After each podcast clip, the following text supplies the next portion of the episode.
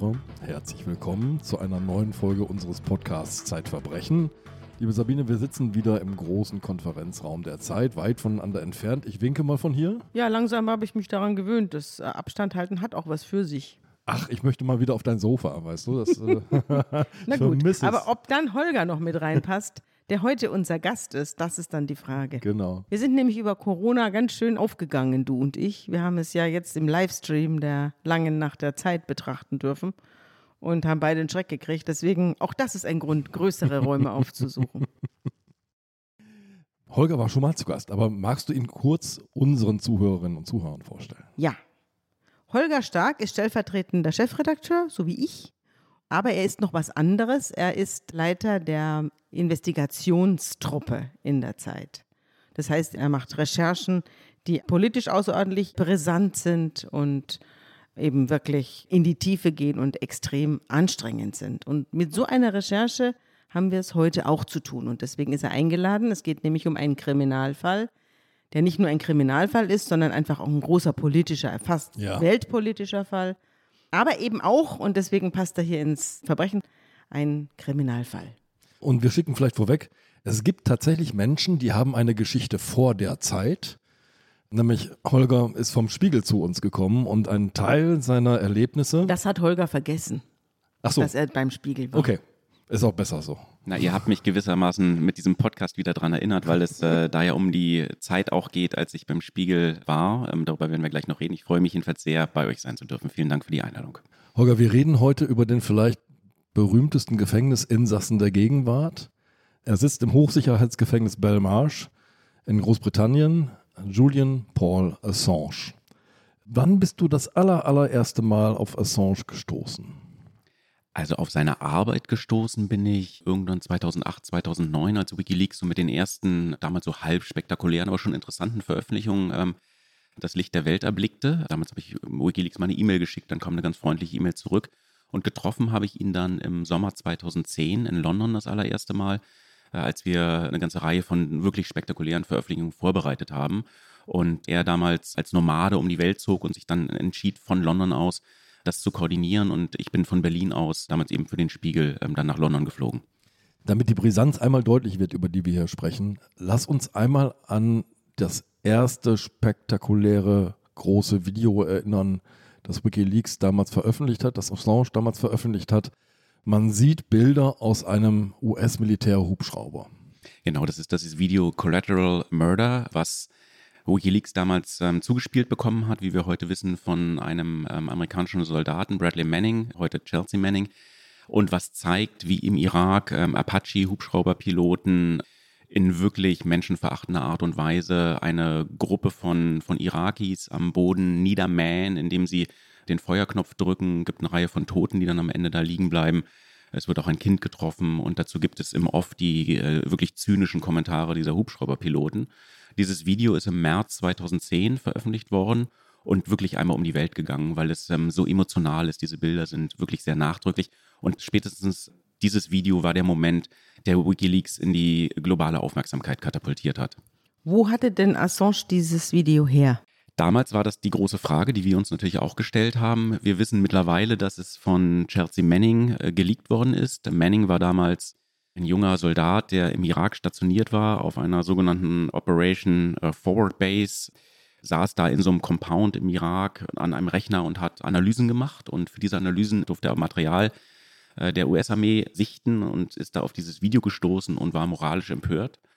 Hat dann Wikileaks gesehen und Wikileaks hat zu dem damaligen Zeitpunkt so eine Art öffentlichen Verhandlungsaufruf gehabt, mhm. hatte so eine Most Wanted List und haben gesagt, wenn ihr da draußen irgendwo auf Material stoßt, wo ihr der Meinung seid, das dokumentiert Verheerungen von Militär oder Geheimdiensten, dann wendet euch doch an uns. Und so ist Manning damals auf Wikileaks gestoßen und hat dann dieses Video erst hochgeladen und in der Folge dann noch drei große Blöcke von Dokumenten, die wir dann 2010 auch veröffentlicht haben.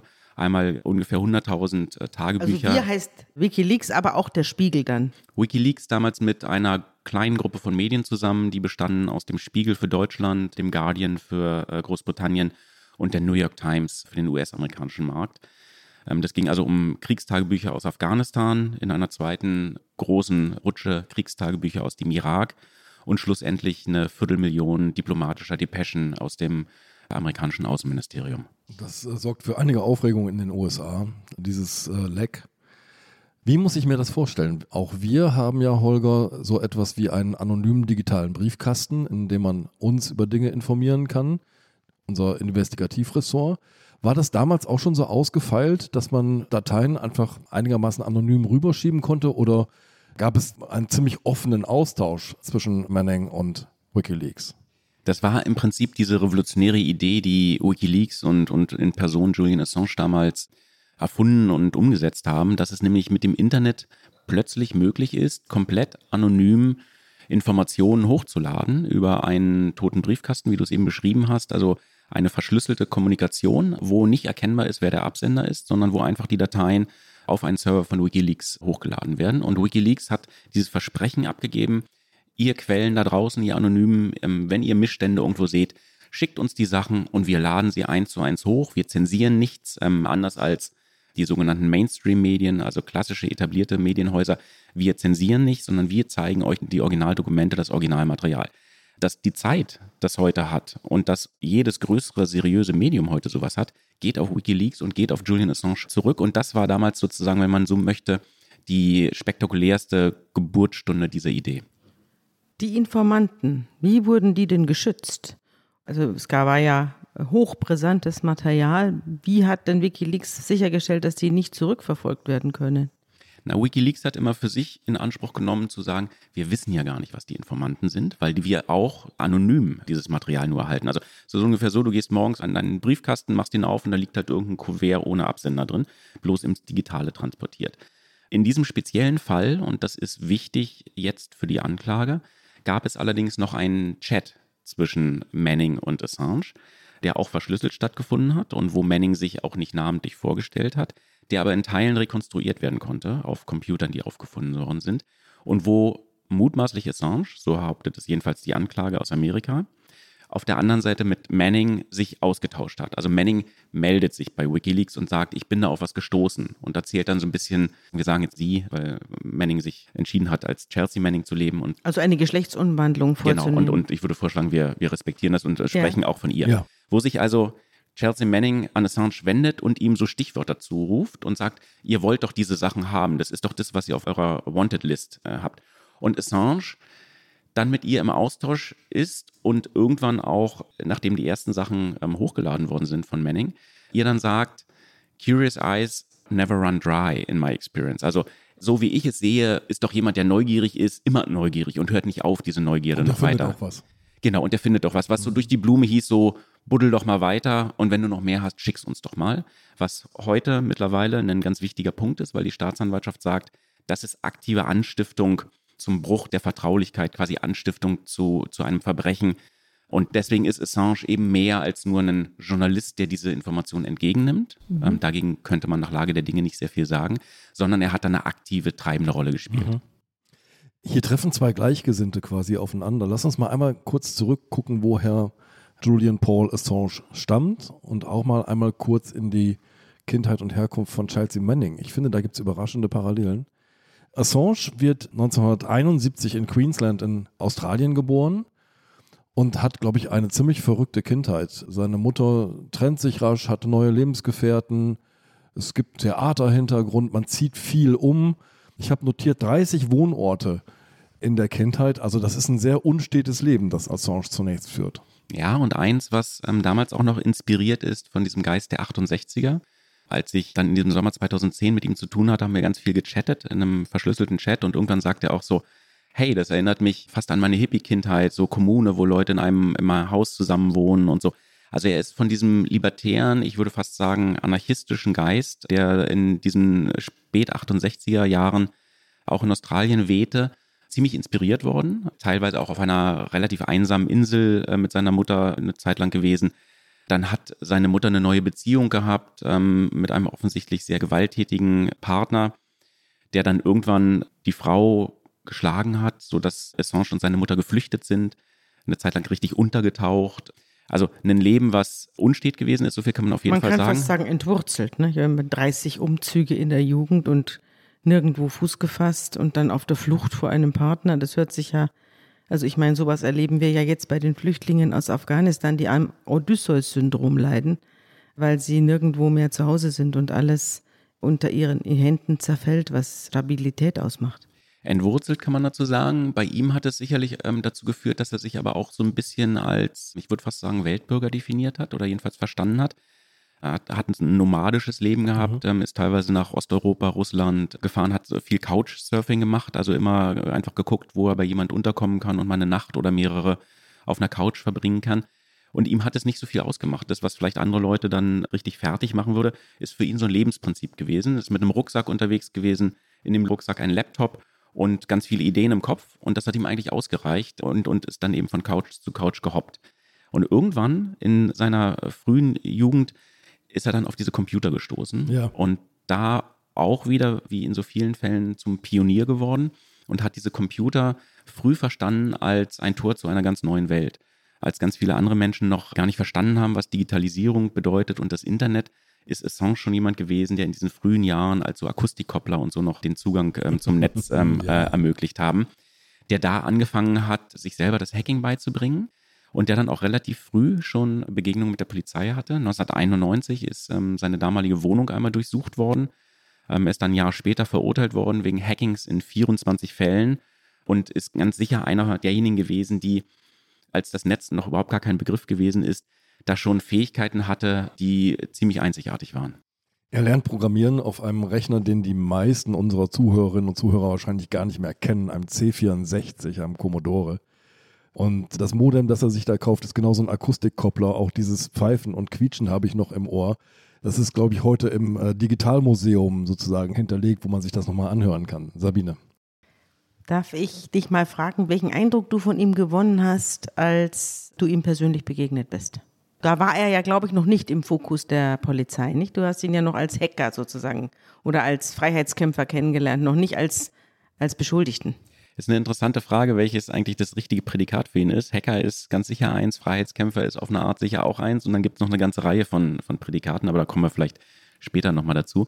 Als ich ihn kennengelernt habe, war er tatsächlich noch auf richtig freiem Fuß. Wir waren in London einmal essen. Ich habe ihn auch in Berlin einmal getroffen, als er im August 2010 aus Schweden gerade kam. Über Schweden und die Vergewaltigung werden wir sicherlich, äh, Vorwürfe, werden wir sicherlich gleich noch reden. Ich habe ihn als hyperpolitisch empfunden. Eigentlich alles, was du sagst, wird von ihm sofort politisiert und politisch eingeordnet. Er ist unglaublich schnell im Kopf, denkt wie so ein Schachspieler, der schon die nächsten Züge vorausdenkt. Also du sagst einen Satz und bist noch bei diesem einen Satz und er ist schon bei den Konsequenzen zwei und drei aus diesen Sätzen. Irre schlau, jemand, der sehr harsh werden kann, persönlich auch, auch verletzend, wenn ihm was nicht gefällt. Ich erinnere mich an eine Situation, wo wir, ich meine, es war im Sommer 2011 in London zusammenstanden und über ein neues Projekt geredet haben und er sich sehr geärgert hatte, dass der Spiegel und der Guardian und die New York Times eine Erklärung rausgegeben hatten, dass sie mit einer bestimmten Veröffentlichung von Wikileaks nicht glücklich waren. Und da schrie er mich an und wortgewaltig und, und wurde sehr, sehr harsh und sehr dominant, autoritär dann auch. Also diese Züge des Autoritären die hat er immer gehabt. Darüber berichten auch Leute, die mit ihm bei Wikileaks zusammengearbeitet haben und dann enttäuscht die Organisation verlassen haben. Also er ist eine sehr schillernde Figur, eine super interessante, mit der du einen großartigen Abend, Stunden von inspirierenden Diskussionen verbringen kannst, mit der du aber auch schnell aneinander rasseln kannst, wenn du was machst, was er ganz falsch findet. Ja, ein Egomane halt, ne?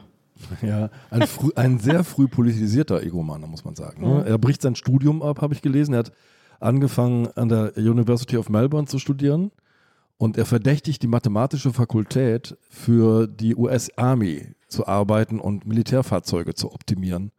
Und daraufhin bricht er das Studium ab. Dieser Verdacht ist aber nie bestätigt worden. Nee, ist aber so ein klassisches Beispiel für das, was ich eben meinte, nämlich diese Politisierung. Und da ist ja auch eine Menge dran. Also die Frage sozusagen, wie Wissenschaft auch gerade in Amerika oder jedenfalls im angelsächsischen Bereich für den militärisch-industriellen Komplex zuarbeitet, die ist ja eine, die relevant ist. Und es ist dann aber auch typisch Assange mit seiner Radikalität, die er an den Tag legt, dass er dann auch sagt, mit euch will ich nichts mehr zu tun haben, von dieser Universität bin ich raus. Also er hat drei Jahre lang in Melbourne studiert, von 2003 bis 2006 und dann einen radikalen Schnitt gezogen, wo andere vielleicht sagen würden, ich thematisiere das mal, und dann diskutieren wir das an der Uni, aber das hat mit meinem Studium jetzt erstmal in dem Sinne nichts zu tun. Warum soll ich mich nicht weiterbilden? Was noch ein interessanter Aspekt seiner Persönlichkeit ist, der später dann in dieser großen politischen Diskussion auch noch wichtig wird, wenn er unter Druck gerät oder wenn es zu einer Konfrontation kommt, dann attackiert er. Dann tritt er einen Schritt nach vorne, wo vielleicht andere Leute zur Seite gehen würden oder auch zurückgehen würden, der Konfrontation Oder ausweichen Versöhnung würden. suchen würden. Oder Versöhnung suchen würden. Julian ist jemand, der dann erst recht die Konfrontation eingeht und der erst recht attackiert. So hat er das mit Abweichlern bei Wikileaks gemacht, die er dann im Zweifel einfach auch rausgeschmissen hat. Und so hat er das aber auch in dieser großen 2010er, in diesem 2010er Drama, würde ich es fast nennen, ähm, in der Konfrontation mit den USA gemacht. Er hat immer einmal von sich aus einen Schritt nochmal weiter gesucht, der dann darin gipfelte, dass er in die ecuadorianische Botschaft sich flüchtete. Es war ganz klar, bevor ich mich irgendwo verhaften lasse, suche ich nochmal den ungewöhnlichen nächsten Schritt. In diesem Fall war es leider eine Sackgasse. Aus der ecuadorianischen Botschaft ist er nicht mehr rausgekommen. Aber man muss das so verstehen, sein Mindset, weil sonst versteht man äh, nicht, warum es immer weiterging äh, und warum man nicht mal irgendwann versucht hat, auch zu deeskalieren. Wir werden gleich die Ereignisse des Jahres 2010 vor allem, da fängt das ja alles an, nochmal rekonstruieren müssen. Aber so wie du erzählst, WikiLeaks ist mir immer so als großes, übergreifendes, auch Teamprojekt erschienen. Aber Julian Assange ist alles andere als ein Teamplayer, oder? Ja, er ist schon der Kopf. Irgendwann schrieb er mir mal, ich bin der Gründer, ähm, der Inspirator, der Chef und das Herz und die Seele von Wikileaks. Und ich glaube, das ist eine ganz faire Beschreibung. Es ist eine Beschreibung, die keine anderen mehr braucht. Ja, er hat damals 2006, als er die Idee hatte, da hat er eine kleine Gruppe um sich herum gehabt, in Australien vornehmlich, ähm, von auch sehr klugen und sehr smarten Australiern. Und dann ist es aber früh schon zu einer Diskussion gekommen, ob das eigentlich ein linkes politisches Projekt ist. Ne? Ich hatte euch gesagt, inspiriert von äh, dem Geist der 68er und seinem damaligen Mitkämpfer, die verstanden sich auch als ähm, eher klassische Linke. Und Assange hat dann aber irgendwann relativ früh gesagt, hey, das ist kein linkes Projekt. Ähm, wir sind hier keine Anarchisten, keine Kommis, keine Sozialisten und wenn ihr mit der Agenda kommt, dann müsst ihr euch hier von mir trennen. Und es war immer klar, er braucht eine Gruppe von Leuten um sich herum. Dafür ist das Projekt einfach auch zu arbeitsaufwendig und zu komplex. Aber derjenige, der die letzte Entscheidung trifft, ist immer Julian. Gehen wir ins Jahr 2010. März, April, das ist so die Zeit, in der Wikileaks an dieses Video kommt und es dann hochlädt. Ich glaube, im April wird es veröffentlicht. Und dann folgen nach und nach weitere Veröffentlichungen. Im November 2010 eben, du hattest es schon angedeutet, 250.000 Depeschen des US-Außenministeriums. Begleitet von internationalen Medien, von der New York Times, vom Guardian, vom Spiegel. Und jetzt geht natürlich so eine richtige Welle los. Und äh, Julian Assange beginnt sich jetzt für ein bestimmtes Land zu interessieren, nämlich für Schweden. Auf der einen Seite gibt es dort, glaube ich, einen ausgeprägten, das vermutet er jedenfalls, oder das wird ihm angeboten, einen ausgeprägten Quellenschutz für Journalisten, ausgeprägter als in anderen Staaten noch. Und die äh, schwedische Partei der Piraten bietet ihm an, seine Daten zu hosten auf einem Server. Also Schweden macht die Arme auf, jedenfalls ein Teil von Schweden für Julian Assange. Ja, und das war damals ein ganz wichtiger Zug, wieder da proaktiv nach vorne gehen, sich neu und professionell aufstellen, weil er natürlich mit dieser Veröffentlichung des Videos Collateral Murder nicht nur die Weltöffentlichkeit aufgewühlt hat, sondern auch die amerikanische Regierung und das amerikanische Militär sich zum Feind gemacht hat.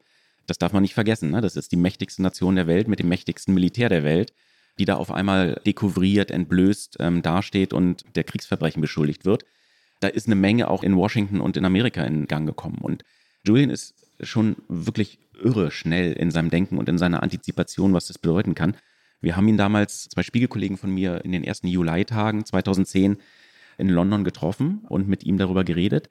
Und schon da, als noch gar nicht die ganzen großen Veröffentlichungen, die Depeschen und äh, die Irak- und Afghanistan-Kriegstagebücher erschienen sind, sondern als es nur bevorstand, schon da hat er gesehen und antizipiert, dass die möglicherweise dazu führen werden, dass er als Verschwörer nach dem Espionage Act, also einer ganz besonderen amerikanischen Rechtsprechung, die noch aus dem Ersten Weltkrieg stammt, 1917. 1917 ja. genau, Ja. und die es ermöglicht, Journalisten quasi als äh, Spione für eine fremde Macht anzuklagen, wenn in der Zeitung irgendwas steht, was Amerika als Nation schaden könnte. Und schon da, als der Peak der Veröffentlichung noch wirklich Monate in der Zukunft lag, schon da hat er diesen Satz gesagt, My suspicion is that they were trying to charge me with being a co-conspirator for espionage. Also auch da diese irre schnelle Antizipieren, was da kommen könnte, Puzzlesteine zusammensetzen. Und daher rührte dann der Gedanke zu sagen, ich brauche irgendwo einen neuen sicheren Hafen. Und Schweden sollte dieser neue sichere Hafen sein. Zum einen, weil die Piratenpartei ihm, äh, wie du sagst, Andreas, anbot, die Wikileaks-Server da zu hosten. Und weil er Wikileaks da als ein Medienunternehmen registrieren wollte oder jedenfalls mit dem Gedanken äh, liebäugelt hat. Und das hätte ihm ganz weitreichende journalistische Schutzmöglichkeiten eröffnet. Damit kommen wir eigentlich zum Kern der Auseinandersetzung, die jetzt zu führen ist, nämlich die Frage, ist das Journalismus, was Wikileaks betreibt, was Julian Assange betreibt und ist das sozusagen auch von der großen Pressefreiheit, von dem großen Recht der Pressefreiheit sehr stark geschützt oder ist das äh, Spionage? Darum ging es ja darum, hat Assange Mannings angestiftet, irgendwelche Daten zu holen? Hat er sie dabei unterstützt? War er selber aktiv? Hat er selbst Daten gestohlen? Das sind hier, glaube ich, die zentralen Fragen in dieser Anklage. Ja, und deswegen ist dieser Fall auch über das Einzelschicksal von Julian Assange hinaus so bedeutend, weil es letztlich die Grundsatzfrage vermisst, was darf ein Journalist, was darf ein Publisher und ähm, mit welchen Methoden darf er verfolgt werden. Und da ist natürlich meine Antwort eine ganz klare. Julian Assange ist alles möglich, aber er ist auch ein Journalist und ein Publizist.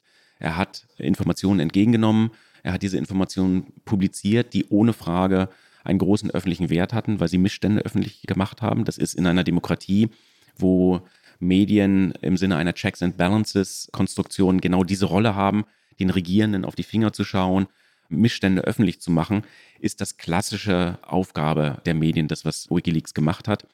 Wikileaks hat selten richtig viel Artikel in dem Sinne publiziert, aber auch gelegentlich. Assange hat auch Essays und einzelne Texte publiziert. Also klar, ja, er ist auf jeden Fall auch ein Journalist, er ist auch ein Publizist. Er ist darüber hinaus noch viel mehr. Er ist ein politischer Aktivist. Er ist zumindest früher gewesen ein Hacker. Er hat eine Zeit lang in Australien eine eigene Partei, die Wikileaks-Partei, ins Leben gerufen. Also er ist ganz viel, aber auf jeden Fall gilt für ihn auch dieser Schutzschirm der Verfassung in Amerika, aber auch in Deutschland wäre das so, den er als Journalist für sich in Anspruch nehmen kann. Es hat ja nicht nur den Assange erwischt, sondern auch die Chelsea Manning. Die wurde ja dann auch eingesperrt, also verurteilt, eingesperrt. Und da kannst du ja dann später nochmal drauf kommen, was aus ihr wurde. Aber über Assange braut sich ja dann in Schweden was zusammen. Und es kommt von einer ganz anderen Richtung, als man jetzt glauben könnte. Dazu muss man sich nochmal vorstellen, wie die Stimmung in diesem August, in diesem Sommer 2010 gewesen ist. Es ist also dieses Video im Frühjahr rausgekommen und dann erscheint Ende Juli 2010 annähernd 100.000 Kriegstagebücher der US-Armee aus Afghanistan.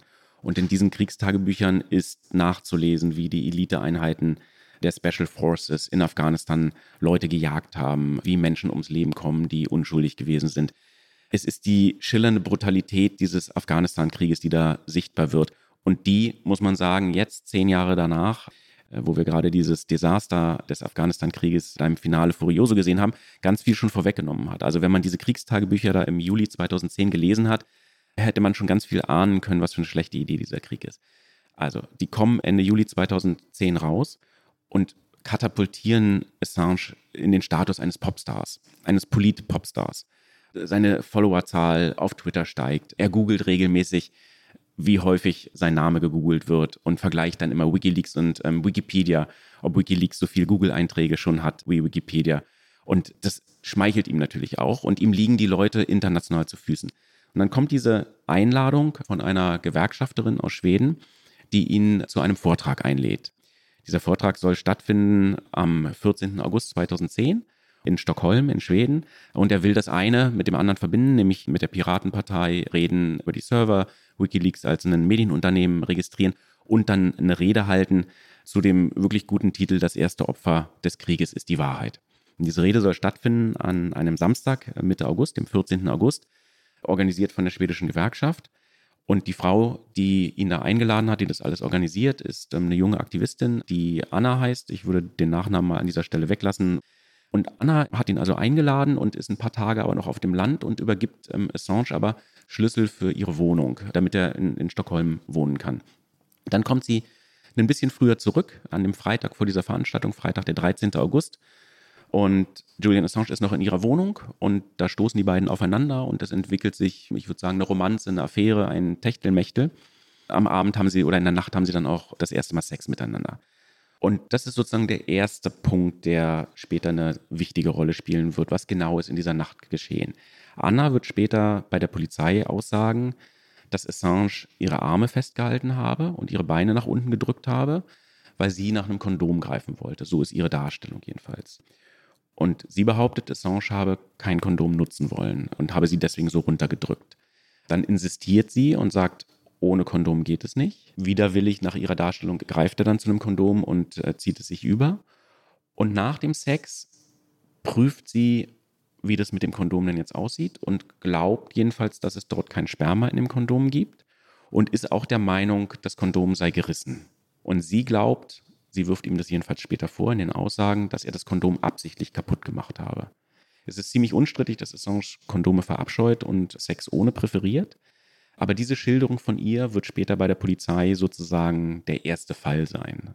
Es führt jedenfalls aber nicht dazu, dass die beiden miteinander brechen oder dass sie mit ihm bricht. Sie gehen am nächsten Tag zu dieser Veranstaltung. Äh, am nächsten Morgen Assange hält seinen Vortrag. Und im Publikum sitzt eine zweite Frau, die so einen roséfarbenen Kaschmirpullover trägt und die extra dafür für diese Veranstaltung für Assange dahin gekommen ist und die ihn anspricht. Nennen wir sie Sophia, auch nur bei ihrem Vornamen hier. Sophia ist erkennbar von Assange irre beeindruckt, ist eine dieser Fans, die entstanden sind durch diesen Popstar-Polit-Status. Und die beiden kommen ins Gespräch, verbringen den Nachmittag ein bisschen miteinander und verabreden sich dann nochmal zwei Tage später, sich wiederzusehen. In der Zwischenzeit an diesem Abend dieser Veranstaltung schmeißt Anna, also die erste Frau, noch eine Party bei sich zu Hause, so eine kleine, so, so eher ein Essen, würde man wahrscheinlich sagen. Gibt Flusskrebs-Spezialitäten. Und obwohl der Sex in dieser Nacht davor ja aus Annas Sicht mindestens missglückt ist. Missglückt ist eine sehr höfliche Formulierung. Zunächst einvernehmlich begonnen hat, aber dann im Laufe ja, der Nacht missglückt ist, ja. Genau, ist sie offensichtlich auch noch so beeindruckt von, von Assange, dass sie in der Nacht einen Tweet nochmal rausschickt und sagt, sie sitze gerade mit dem coolsten, intelligentesten Menschen der Welt zusammen. Das ist am Ende sozusagen dieses Essens. Also es ist jedenfalls nicht so, dass da alles kaputt gegangen wäre und sie ihn jetzt hasst, sondern es ist eine mhm. ambivalente, schillernde ähm, Beziehung mit aber auch noch diesem, diesem Popstar-Status. Aber sie geht wirklich zur Polizei und zeigt ihn an? Nee, aber da, erst später. Da viel noch später. nicht. Da, Da noch nicht. Zwei Tage später kommt es zu der zweiten Begegnung mit Sophia, also der zweiten Frau und Assange. Die beiden verbringen ein bisschen Zeit miteinander. Sophia wohnt nicht in Stockholm, sondern in einem äh, Vorort in Engköping. Und sie beschließen, zu ihr zu fahren. In der Wohnung beginnt auch eine Romanze, ein Techtelmechtel, eine Affäre miteinander. Er will nach ihren Angaben ungeschützten Sex, sie nicht. Es kommt zu einem kleinen Vorspiel, aber dann erstmal nicht zu weiterführendem Sex, sondern die beiden schlafen ein. Und dann irgendwann haben sie doch miteinander Sex, schlafen wieder ein und dann geschieht etwas, was bis heute nicht ganz geklärt ist, aber was wahrscheinlich die zentrale Frage, jedenfalls für die juristische Beurteilung dessen, was da geschehen ist, ist. Zwischen 8.59 Uhr an diesem Montagmorgen des 16. August und 10.29 Uhr haben sie nochmal miteinander Sex, der aber anders beginnt. Sie sagt, sie habe geschlafen und sei wach geworden dadurch, dass Assange über ihr gelegen habe und in sie eingedrungen sei. Dadurch wacht sie auf. Sie ist geschockt und sagt sofort, ich hoffe, du trägst etwas und meint damit ein Kondom. Und er soll gesagt haben, dich. Dann sagt sie, oh, you better have no HIV, also du hast hoffentlich kein, Hoffentlich kein hoffentlich AIDS. kein AIDS und lässt ihn dann aber angeblich gewähren. Dazu muss man wissen, dass zu dieser damaligen Zeit nach der schwedischen Rechtsprechung schon das Berühren der Geschlechtsbereiche als Sex gilt, also als Geschlechtsverkehr. Und dass es in der Rechtsprechung so ist, dass du, wenn du schläfst, du einen Zustand der Hilflosigkeit hast und das dann potenziell schon als Vergewaltigung betrachtet werden kann und es auch nicht dann geheilt werden kann, wenn du später sagst, okay, jetzt gebe ich doch noch meinen Konsens, ähm, sondern dann wird es ein Delikt, was von Amts wegen verfolgt werden muss. Und man weiß das so genau, weil die Zeitabläufe sich haben rekonstruieren lassen anhand der SMS, die ähm, Sophia verschickt hat an Freundinnen in dieser Nacht und die sie später der Polizei übergeben hat. Deswegen wissen wir, dass es also eine erste Runde von Sex gegeben hat und dass sie dann eingeschlafen ist und dann irgendwann aufwacht, weil Assange über ihr liegt und ähm, gerade dabei ist, in sie einzudringen. Das heißt, so eine typische Szene. Sie hat das Handy neben dem Bett liegen, schickt eine Nachricht, schläft nochmal ein und äh, dann kommt es zu diesem seltsamen Übergriff. Wann geht die Sache denn zur Polizei und wie erfährt die Polizei von Anna? Und lernen sich die beiden Frauen kennen? Die beiden Frauen lernen sich dann kennen, weil bei Sophia die Panik steigt, sich AIDS eingefangen zu haben. Das, auch das lässt sich aus den SMS nachvollziehen. Sie besorgt sich also noch am Morgen danach die Pille danach, weil sie Angst hat, schwanger zu sein. Es kommt noch zu einem einigermaßen ähm, surrealen Gespräch zwischen Sophia und Julian Assange. Sie sagt also nochmal äh, HIV und kein Kondom und so. Und dann sagt er, wenn du schwanger bist und wenn es ein Kind geben soll, dann können wir es ja Afghanistan nennen. In Referenz zu den afghanischen Kriegstagebüchern, die gerade von Wikileaks veröffentlicht worden sind. So erzählt sie es jedenfalls. Dann geht sie, weil sie so besorgt ist, in eine Klinik äh, und lässt sich da nochmal beraten. Und irgendwann ist ihr klar, ich kann das nur rausfinden, wenn ich weiß, ob Assange AIDS hat. Also ich kann nicht mich selber untersuchen lassen, weil die Untersuchungen so lange dauern würden und es nicht klar ist. Ich muss wissen, hat der Typ AIDS. Und dann ruft sie Anna an. Ach, sie wusste, sie weiß, dass Anna mit weil ihm Anna was ja, hatte. Weil Anna ja die Organisatorin Anna, dieser die Gastgeberin, Veranstaltung Organisatorin war, war, genau. Gastgeberin, Mhm. äh, Gewerkschaftlerin diese Veranstaltung da organisiert hat. Und Anna soll ihr Zugang dann zu Assange sein. So kommt es auch, aber dann reden die beiden Frauen miteinander und beide realisieren, Assange hatte jeweils auch mit der anderen was. Und dann setzt, glaube ich, so eine Form von Solidarisierung ein. Also sie tauschen die Geschichten ähm, untereinander aus, stellen beide fest, dass da mit dem Kondom irgendwas komisch war, dass er auf, auf ungeschützten Sex gedrungen hat, ja, dass er rücksichtslos sich auch verhalten hat, mindestens. Ne? dass er sich mindestens ähm, rücksichtslos verhalten hat und fragen sich, was tun. Und kommen auf die Idee, einmal zur Polizei zu gehen. Am Anfang nicht, um ihn anzuzeigen, sondern um sich zu beraten, wie können wir sicherstellen, dass er jetzt so einen HIV-Test macht. Und auf der Polizeistation setzt dann aber so eine wiederum merkwürdige Dynamik ein, weil die Polizistinnen, die die beiden Frauen dann da äh, befragen, das gleich in eine Anzeige gießen wollen. So wie du das doch gerade geschildert hast, die schwedische Rechtslage, bleibt doch den Polizistinnen auch gar nichts anderes übrig. Also wenn sich dieser Tatbestand der Vergewaltigung beim Übergriff auf eine schlafende Frau nicht heilen lässt in dem Moment, in dem die Frau sagt, es ist doch ganz okay, dann muss doch die Polizei tätig werden, oder? Ja, wobei natürlich die Frage früher einsetzt, handelt es sich hier um eine Form von Vergewaltigung? Ist dem so? Dafür musst du ja in so einem Erstgespräch erstmal eine richtige Zeuginnenbefragung machen oder Opferbefragung. Und auch das geschieht erstmal in der Form nicht, sondern es ist erstmal so ein allgemeines Gespräch, dann kommt es später nochmal zu so telefonischen Befragungen, aber nicht mehr zu persönlichen. Die Protokolle, die es da teilweise gibt, sind keine Frage-Antwort, äh, Wortprotokolle, sondern so Zusammenfassungen und so. Also das ist irritierend. Dann kommen neue Polizeibeamten und Beamtinnen mit rein. Da gibt es schon den Eindruck, dass die Polizei, nachdem sie versteht, dass es sich da um Assange handelt, Sie da ähm, also reindringt. den Politpromi, dass die Polizei anfängt, da auch ein bisschen zu drücken, Assange da habhaft zu werden. Warum haben die beiden Frauen denn nicht versucht, den Assange direkt anzumorsen und äh, zu fragen, ob er nicht einen Test machen möchte? Warum musste es über die Polizei gehen? Das haben sie am Anfang und nach ihrer Darstellung oder ihren Darstellungen hat er sich am Anfang verweigert. Und sie hatten offensichtlich das Gefühl, dass er sich nicht bewegt und sie ihn irgendwie unter Druck setzen müssen, ihn irgendwie zwingen müssen, dazu das einmal auch Okay. zu testen. Mhm. Damit sind die Schwedenpläne von Assange jedenfalls, glaube ich, erstmal auf Eis gelegt. Ja, es ist noch ganz interessant zu sehen, dass die Staatsanwaltschaft am Anfang auch nicht einer Meinung ist. Die eine Staatsanwältin erlässt sofort einen Haftbefehl. Die Geschichte wird sehr schnell publik. Die schwedische Boulevardzeitung Aftonbladet berichtet am 21.08., also genau eine Woche nachdem die Veranstaltung stattfand, schon mit großen Lettern und ganz schrill darüber Vergewaltigungsvorwürfe gegen Julian Assange. Damit ist das Ding sozusagen in der Welt und verselbstständigt sich auf eine Art. Es gibt eine Staatsanwältin, die da relativ kühl drauf guckt und sagt, aus ihrer Sicht reicht es nicht für einen Vergewaltigungsvorwurf. Und dann gibt es aber eine andere Staatsanwältin, die dann den Fall auch übernimmt und die ist überzeugt davon, dass es sich um Vergewaltigung hier handelt. Der Haftbefehl, der dann ähm, erlassen wird, dreht sich um drei Delikte. Äh, Minor Rape, also Vergewaltigung mit einem minderschweren Fall, ist ein Delikt, das es so im Deutschen als Vorwurf nicht gibt, aber im Schwedischen schon. Sexual Molestation, also sexuelle Belästigung und Unlawful Coercion, also ungesetzmäßiges ähm, Handeln. Damit gerät Assange unter Druck und er hat das Gefühl, dass es in Schweden für ihn zu heiß wird. Kommt auch nicht so richtig von der Stelle. Die Staatsanwaltschaft will ihn befragen. Ähm, das bleibt alles irgendwie ominös und vage und er gewinnt irgendwann das Gefühl, dass er da politisch verfolgt werden soll. Und setzt sich dann in ein Flugzeug und fliegt nach Berlin, weil er weiß, Berlin ist ein Ort, wo traditionell Hacker stark sind. Die Geschichte des Chaos Computer Clubs ist weltberühmt. In Berlin sind, ähm, haben Hacker einen guten Ruf. Das ist für ihn der potenziell sicherste Hafen, an den er da glauben kann. Hat er denn das Gefühl, dass diese Begegnung mit den beiden Frauen, die jetzt für ihn brenzlig wird, jetzt auf einmal was zu tun hat mit seinen WikiLeaks-Betätigungen? Also dass das mit Chelsea Manning zu tun hat, was er jetzt in Schweden erlebt. Ja, auch da wieder, ihr erinnert euch, hyperpolitisiert, ganz schnell in dem Antizipieren und Vorausdenken. In diesen schwedischen Tagen, an dem Tag, als diese Boulevard-Schlagzeile erscheint, habe ich mit ihm gechattet. Da sitzt er noch in Stockholm und ich war damals in Berlin und wir haben über einen verschlüsselten Chat miteinander gesprochen und er schrieb nur Hell of a Day, also was für ein, ein furchtbarer Tag. Und dann sage ich so, was ist, erzähl mal. Und dann sagt er, das war ein Honeypot. Also da hat mir jemand eine Falle gestellt, ne? Honigtopf, ähm, mhm. also das Anziehen von ja, das Anziehen von Fliegen und, und Bienen und so durch Honig.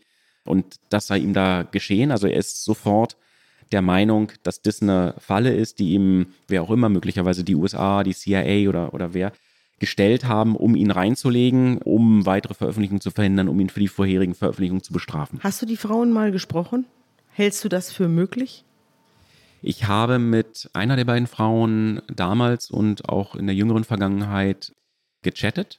Ich habe in diesen Chats nicht den Eindruck gewonnen, dass die Frauen irgendeine falsche Fassade waren mhm. oder irgendeine Biografie, die so nicht stimmt, sondern mein Eindruck von den Frauen war, die Frauen fanden Assange super, haben ihn angehimmelt, wollten was von ihm und waren dann irre enttäuscht, wie dieser Sex verlaufen ist und noch schlimmer enttäuscht, wie Assange danach reagiert hat. Und aus Bewunderung ist Abneigung oder vielleicht auch Hass, das mhm. weiß ich nicht genau, geworden. Aber die Frauen sind, glaube ich, in ihrer Form authentisch. Ich habe gelesen, eine der Anzeigen ist gar nicht unterschrieben. Also die Frauen sind ja auch, wie du geschildert hast, nicht bewusst zur Polizei gegangen, um jetzt direkt Anzeige zu erstatten, sondern erstmal, um sich kundig zu machen, wie kriegen wir raus, wie können wir den zwingen, einen AIDS-Test zu machen. Genau, die wollten im Wesentlichen ein Druckmittel haben und deswegen hatten sie sich vorher überlegt, sie sprechen mit der Polizei und wenn die was aufnehmen, ein Protokoll, mhm. dann unterschreiben sie das nicht, damit es in dem Sinne noch nicht rechtsgültig ist, sondern das haben sie dann quasi als Druckmittel, um Assange dann zu sagen, wenn du jetzt nichts machst, dann unterschreiben wir dieses Protokoll, also beweg dich verdammt. Und auch da ist es aber so, dass es sich bei der Polizei dann verselbstständigt. Also es wird dann eine Akte eröffnet und in diese Akte kommen die verschiedensten äh, Berichte und eben auch diese am Anfang ununterschriebenen Dokumente. Da ist sofort klar, dass die Frauen letztlich nicht mehr die Entscheidung innehaben, wie dieses Verfahren weitergeht, sondern dass das dann von der Polizei in die Hand genommen wird und von der Staatsanwaltschaft dann weiter betrieben.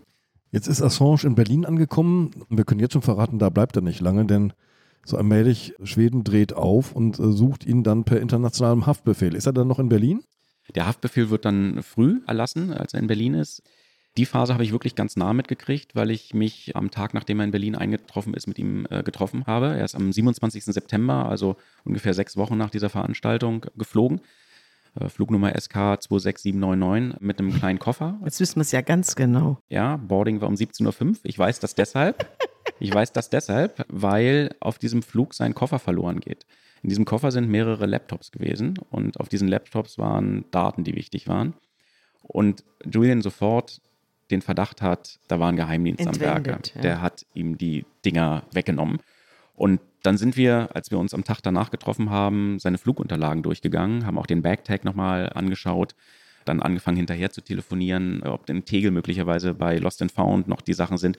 Und es ist bis heute ungeklärt, wo dieser Koffer abgeblieben ist. Ähm, der ist nie wieder aufgetaucht. Und für ihn ist das natürlich ein Indiz dafür, ja. dass da höhere Mächte ähm, am Werke sind. Und für dich?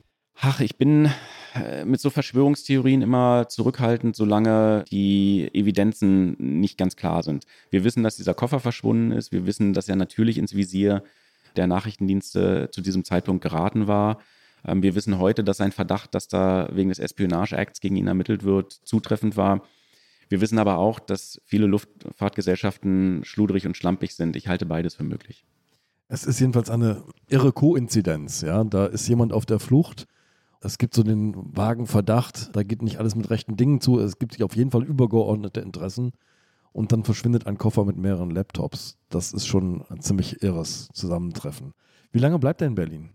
In Berlin bleibt er nicht so wahnsinnig lange, tauscht sich hier mit verschiedenen Unterstützern und so aus und dann ähm, zieht er weiter nach London, weil er London als einen Ort hält, ähm, wo er vergleichsweise sicher ist. Es gibt eine gewisse Nähe zu Australien. Ähm, London ist gleichzeitig ein Ort, wo es äh, eine starke Pressefreiheit auch gibt und er glaubt, in London am besten seine Projekte weiter vorantreiben zu können. Es gibt nochmal so eine ganz interessante Unterhaltung, die wir haben, als wir uns am Tag, nachdem er aus Schweden kommt, treffen. Da wollte ich von ihm nicht wissen, ob er sich als einen Linken betrachtet. Immerhin, er legt sich mit den USA an und dann dann sagt er, ah, das würde ich so nicht sagen, das hilft in diesen Zeiten nichts mehr. Aber es sei schon so, wenn man alle seine Gedanken und Überzeugungen und ähm, woran er glaubt, auf den Tisch legen würde und es sortieren würde, dann würde er schon eher tendenziell ein Linker sein. Und da wird aber in diesem Gespräch auch nochmal total deutlich, wie sehr die USA verabscheut als die mächtigste Nation der Welt. Er sagt, natürlich ist es die wichtigste Armee, die mächtigste Armee, die haben so viel Kriege geführt, so viel Unheil über die Welt gebracht. Also das ist schon ein Motiv, das ihn extrem treibt, auch nochmal erklärt, warum er dann trotzdem weitergemacht hat und andersrum aber natürlich auch die Reaktion der Amerikaner erklärt, die in ihm einfach einen Staatsfeind irgendwann ausmachen. Er ist ja auch in London nicht sicher, sondern er wird ja auch dort verfolgt.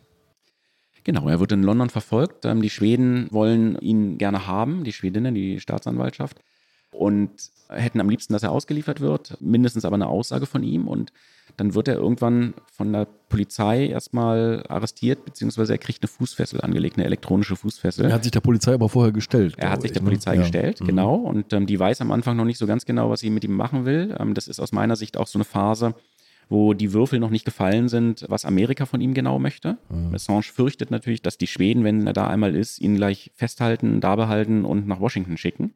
Ich glaube, seine Sorge war nie so wirklich, was dieses schwedische Verfahren wegen der Vergewaltigungswürfe betrifft. Das hätte er, glaube ich, ausgehandelt oder sich dem gestellt. Aber seine große Sorge war, dass es von da aus direkt ähm, in ein Hochsicherheitsgefängnis in Amerika geht. Und ähm, deswegen will er nicht nach Schweden zurück, das ist ihn klar. Und dann haben wir also in diesem Spätsommer, Herbst 2010 die skurrile Situation, dass er sich bei der Polizei regelmäßig melden muss, so eine Fußfessel hat und auf einem Landsitz, Ellingham Hall in der Nähe von London, eine Stunde oder so mit der Bahn entfernt, äh, lebt, wo ihn ein Unterstützer aufgenommen hat, der auch Pressefreiheit unterstützt und Assange Arbeit und dieses Video Collateral Murder wichtig fand, der sagt irgendwie, okay, du kannst bei mir wohnen, das ist so ein, so ein wirklich großer, opulenter Landsitz. Ich habe da zwei oder dreimal ihn besucht und auch übernachtet mit ganz vielen Gästezimmern und so. Ist ein tolles, tolles, beeindruckendes Anwesen. Und jeden Morgen muss Assange dann da zur Polizei und einmal sagen, hier bin ich, bin immer noch nicht weg. Und von da aus treibt er dann die weiteren Veröffentlichungen voran. Die gipfeln in dem Höhepunkt im November 2010 diese Viertelmillion diplomatischer Depeschen. Das ist irre peinlich für die amerikanische Regierung, weil da die intimsten Bewertungen von Staatschefs wie Erdogan, damals Berlusconi, Putin, drinstehen. Es fliegt in Deutschland eine Quelle der Amerikaner auf, die aus dem Regierungsapparat berichtet. In manchen Ländern wird offenkundig, welche Zugänge die amerikanische Regierung in das Umfeld von, sagen wir, Gaddafi beispielsweise, dem libyschen, damaligen libyschen Diktator hat und so. Also ein unglaublicher Steinbruch an hochinteressanten, teilweise auch hochgeheimen politischen Details. Aus dem schwarzen Briefkasten und ohne Quelle. Ja, heute wissen wir, dass Chelsea Manning die Quelle gewesen ist, aber das war gewissermaßen die letzte Trouvalie, das letzte Fund, was Manning noch hochgeladen hat und ähm, was es so in dieser Form noch nie gegeben hat. Es hat quasi einen Vorhang hinter die internationale Diplomatie aus amerikanischer Sicht den Vorhang zur Seite gezogen und ein faszinierendes Panoptikum von globaler Politik ermöglicht. Und für Hillary Clinton, die damals die Außenministerin in der Obama-Administration ist, ist es natürlich unfassbar peinlich. Ähm, sie ist wochenlang nur damit äh, beschäftigt, die Scherben zu kitten und den Schaden zu begrenzen. Am Ende wird auch daraus ein Anklagepunkt der Amerikaner gegen Julian Assange, nämlich, dass er mit dieser Veröffentlichung Menschen gefährdet hat. Menschen, die eben im Einsatz in fremden Ländern, Amerikaner, die in fremden Ländern im Einsatz waren sozusagen und äh, dort Geheimnisträger waren oder versucht haben, an Geheimnisse heranzukommen. Und es wird eine Hassgeschichte zwischen Hillary Clinton und Julian Assange. Ja, Clinton sagt irgendwann so einen, so einen halb ernst, halb spaßig, flapsig gesagten Satz, ähm, kann man da nicht eine Drohne auf den abfeuern?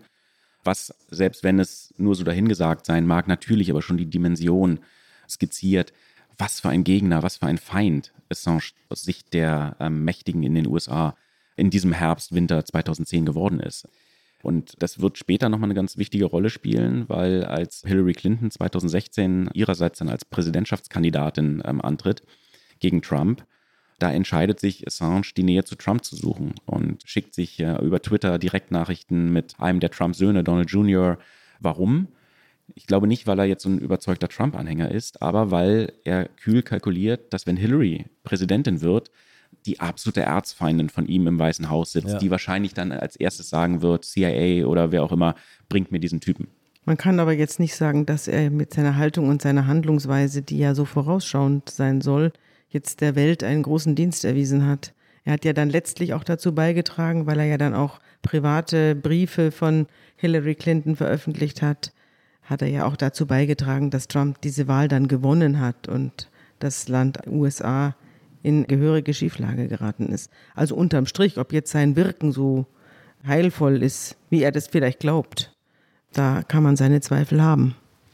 Also diese Nähe zu Trump halte ich persönlich für fatal und für einen der gravierenden Fehler, die er gemacht hat, weil sie auch bei vielen seiner Unterstützerinnen und Unterstützer das Gefühl hinterlassen haben, am Ende, wenn es um ihn geht, sind eigentlich politisch relevante Kriterien nicht mehr Irrelevant. gültig und außer Kraft gesetzt, genau. sondern es geht nur um die Frage, wer für ihn ist und wer gegen ihn ist. Trump läuft ja dann im Wahlkampf auch durch die Gegend auf Veranstaltungen und sagt immer wieder, I love WikiLeaks, weil WikiLeaks dann ja in diesem Wahlkampf nochmal E-Mails aus dem Inneren der Hillary Clinton-Kampagne veröffentlicht. Und wie aus meiner Sicht verschoben dabei Julian in dieser Zeit die Parameter waren, sieht man, dass er irgendwann die Idee ventiliert, Trump solle doch auf die australische Regierung einwirken, damit ja. die Julian Assange als Botschafter nach Washington entsendet. Also eine irre Vorstellung, dass Trump mit dem australischen Premierminister spricht, um Assange, der zu dem Zeitpunkt in der ecuadorianischen Botschaft sitzt und da nicht raus kann, Assange zum Botschafter in Washington macht, aber er scheint es offensichtlich selber zu glauben. Das ist dann auch so eine Form von Hybris und verschobenem Koordinatensystem. Ja, aber das liegt sicherlich auch daran, Holger, glaube ich, dass er zu diesem Zeitpunkt schon eine ganze Weile aus der Öffentlichkeit verschwunden und in vier Wänden eingesperrt ist, wo auch wahrscheinlich der gesündeste Geist absurde Fantasien entwickelt. Ja klar, irgendwann ist er einfach gefühlt dann auch in so einer Sackgasse und die Optionen werden, werden wenig. Als also dieser Druck der Schweden steigt und Assange in London oder jedenfalls im, im Umland von London da lebt, auf diesem Landsitz, mit dieser Fußfessel, da hat er irgendwann das Gefühl, er braucht einen Befreiungsschlag und er muss seinerseits irgendwas unternehmen, sonst zieht sich die Schlinge immer weiter zu. Und im Sommer, im Juni 2011, kommt er auf eine fast genial anmutende, am Ende dann leider tragisch falsche Idee, nämlich die Hoffnung, er könne sich gewissermaßen diplomatische Immunität verschaffen. Mhm. Er glaubt also, er kann nicht mehr reisen, ähm, stimmt ja auch mit der Fußfessel und Pässen und internationalem Haftbefehl. Wenn er also Großbritannien verlässt, hat er die Sorge, wird er festgenommen. Was kann er also tun? Er sucht danach, diplomatische Immunität zu bekommen. Die gibt es in Botschaften. Botschaftsgelände sind extraterritorial mit diplomatischer Immunität versichert. Und zu dem damaligen Zeitpunkt ist Ecuador von einer Regierung, die sich als links versteht und amerikakritisch, anti-amerikanisch möglicherweise sogar, wird Ecuador also von einer solchen Regierung regiert. Und er sondiert, ob der ecuadorianische Außenminister ihm gewissermaßen Asyl geben würde. Und als er die Zusage hat, flieht er in die ecuadorianische Botschaft, beantragt politisches Asyl und erhält es auch. Das wirkt in dem Moment wie so ein Befreiungsschlag. Tatsächlich ist es eine Sackgasse. Ich habe ihn da einmal besucht in dieser Botschaft. Ähm, das ist eine Altbauwohnung in der Nähe von Harrods, dem, dem Kaufhaus. Schöne alte Dielen, Stucke an den Wänden, aber es ist eben nur letztlich eine, eine Wohnung. Und ganz schnell baut sich die britische Polizei vor dieser Wohnung auf und überwacht diese Wohnung.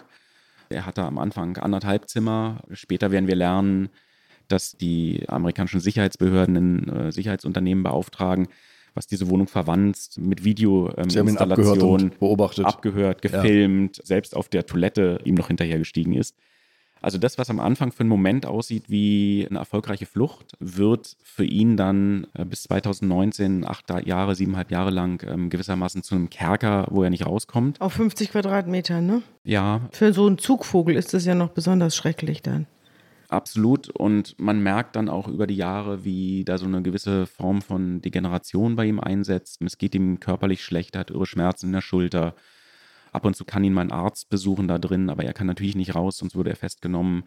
Leute, die ihn da häufiger besucht haben, sagen, dass es ihm auch psychisch zusetzt. Also seine Gesundheit ist, ist runter, ihm fehlen Vitamine, ihm fehlt körperliche Betätigung und dann macht er zumindest ein bisschen Sport dann da drin an, an Geräten. Aber das ist natürlich alles furchtbar, praktisch ohne Tageslicht. Ne? Ab und zu geht er mal auf den Balkon oder guckt durchs Fenster ja. raus, um seine Anhänger in der Rede nochmal zu adressieren. Aber für jemand wie ihn, der physisch sich immer als Nomade begriffen hat, aber eben auch gedanklich jemand ein Freigeist ist, der sich nicht einsperren lässt, dass der dann so eingesperrt ist, das muss die Hölle gewesen sein. Werbung Liebe Hörerinnen und Hörer, Sie möchten das Magazin zum Podcast einmal unverbindlich testen? Dann lassen Sie sich Ihre persönliche Zeitverbrechen-Ausgabe gratis nach Hause liefern. Jetzt bestellen unter www.zeit.de/slash Verbrechen-testen.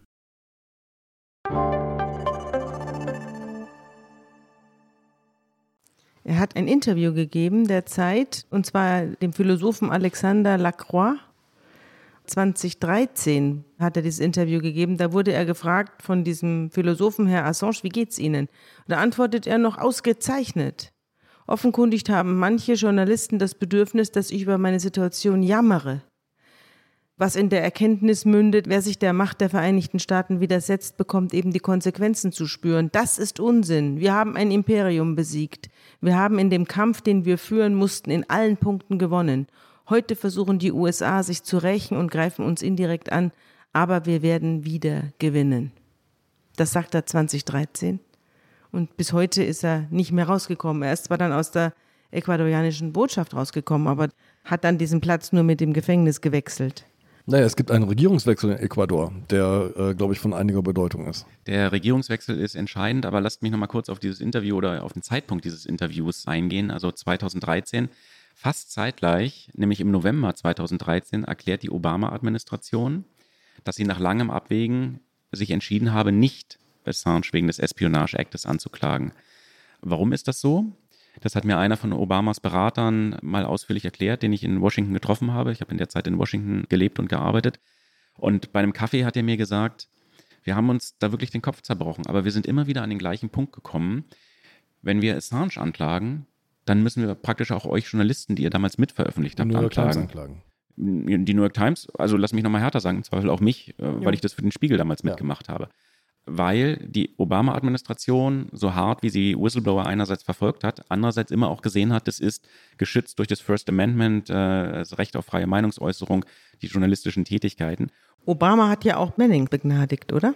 Oder genau. Obama hat dann später Chelsea Manning, die verurteilt worden ist, ähm, auch Jahre eingesessen hat, wo man nach Lage der Gesetze auch einfach sagen kann, das ist zwar ethisch-moralisch vielleicht eine Wohltat gewesen, aber es ist ein ganz klarer Verstoß, dass Manning geheime, klassifizierte Dokumente an Wikileaks geschickt hat. Also da kannst du juristisch keinen Blumentopf mit gewinnen. 35 Jahre lautete das 35 Urteil. Jahre und ich glaube, mhm. nach sechs oder so hat Obama sie dann begnadigt und sie lebt jetzt auch in den USA und ist auf freiem Fuß und so.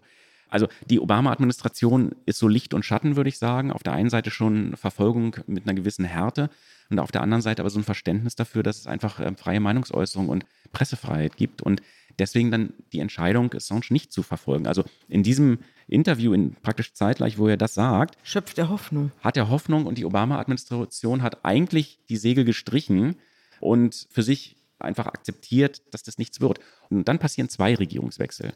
Der eine Regierungswechsel ist der in Washington. Ja. Trump wird gewählt und Trump nachdem er im Wahlkampf gesagt hat, I love Wikileaks und das ist das Größte, hat mit Mike Pompeo, einen CIA-Chef, der wirklich als praktisch seine erste Maßnahme die Jagd nach Wikileaks und nach Assange priorisiert und ganz oben auf die Agenda setzt.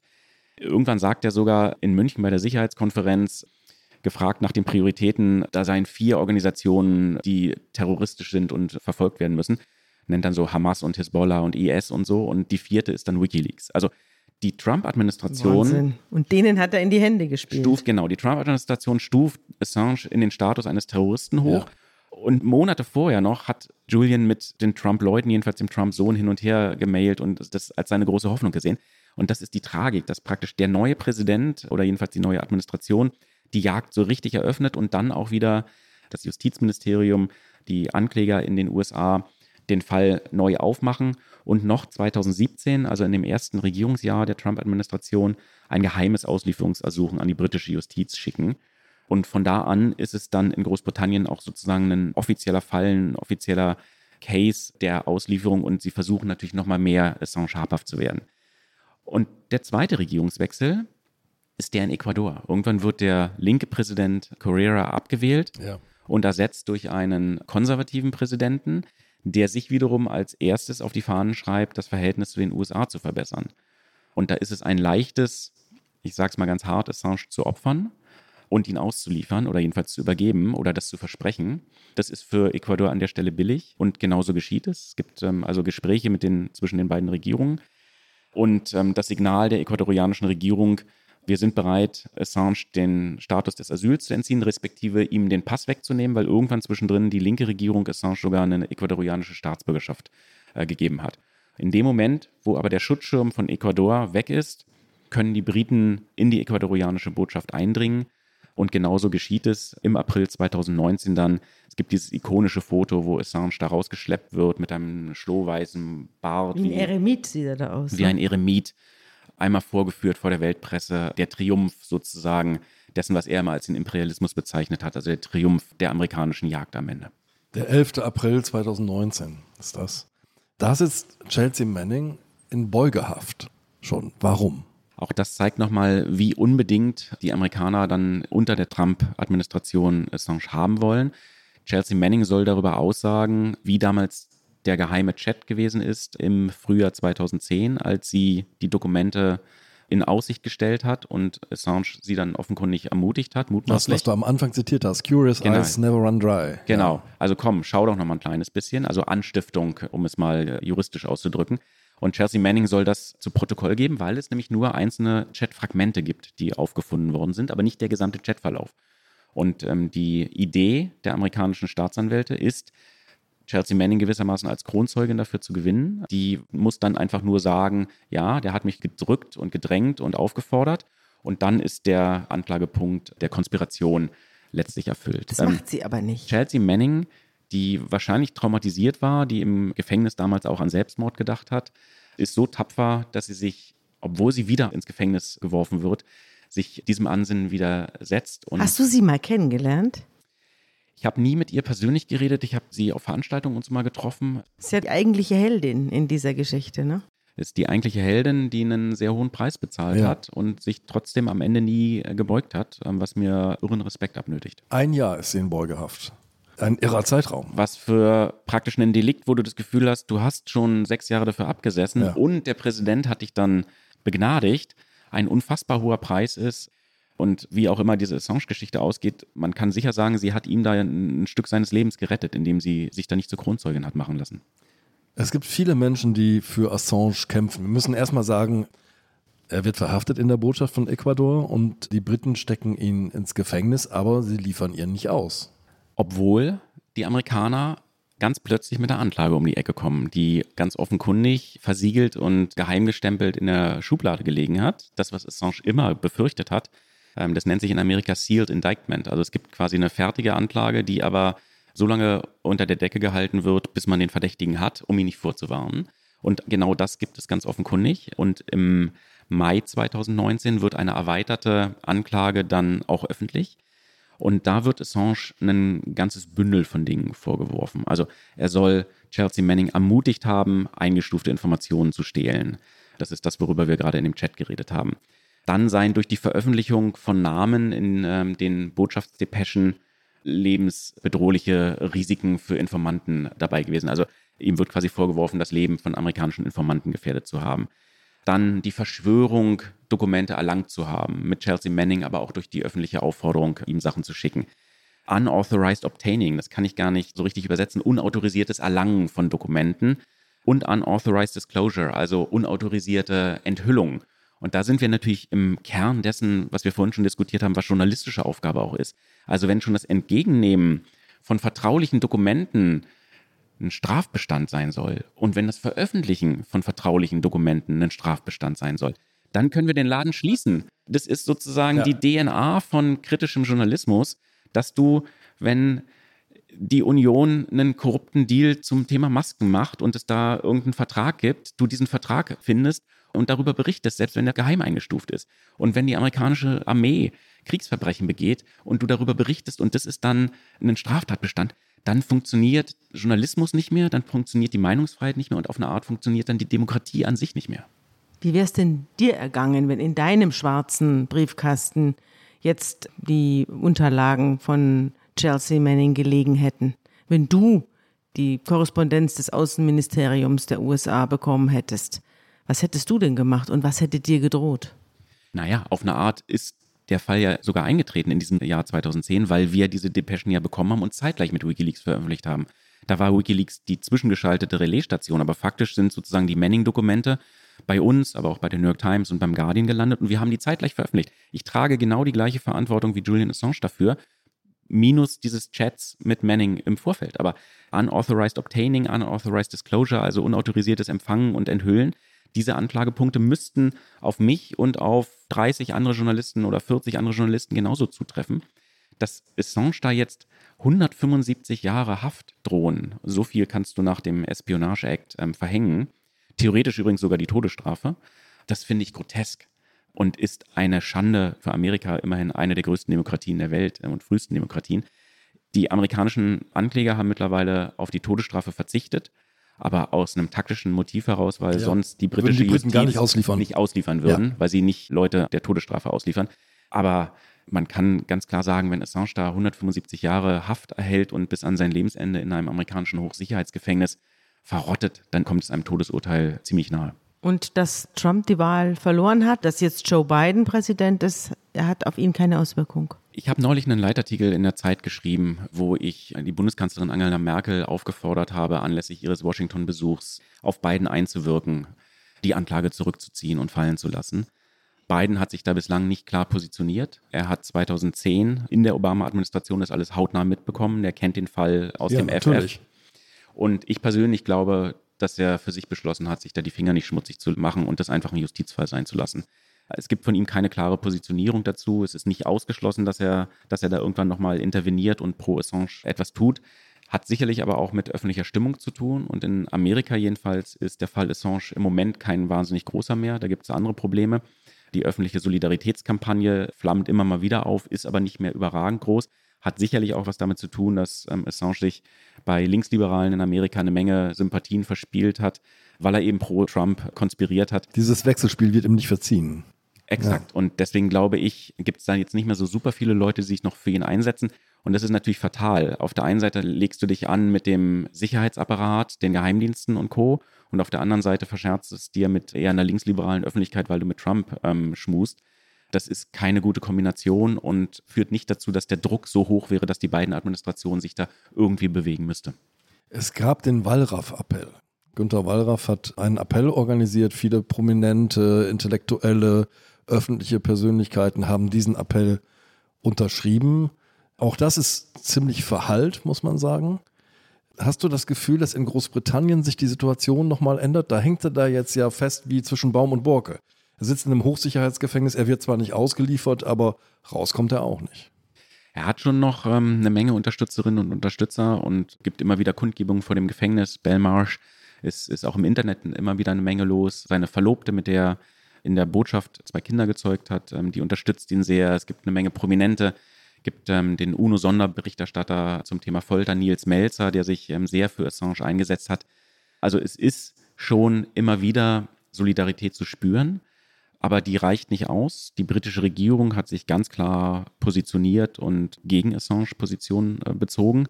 Und die britische Richterin, die in der ersten Instanz über seine Auslieferung entscheiden musste, die hat sich letztlich einen schlanken Fuß gemacht. Die hat der Auslieferung nicht zugestimmt, aber nicht, weil sie mit den juristischen Delikten ein Problem gehabt hätte. Die hat sie im Prinzip anerkannt, sondern sie hat nur gesagt, aus humanitären Gründen, weil es ihm so schlecht geht und weil es äh, möglicherweise in Amerika noch schlimmer werden könnte, aus humanitären Gründen wird er derzeit nicht ausgeliefert. Und jetzt geht der Fall in die nächste Instanz, die irgendwann über ihn entscheiden wird müssen.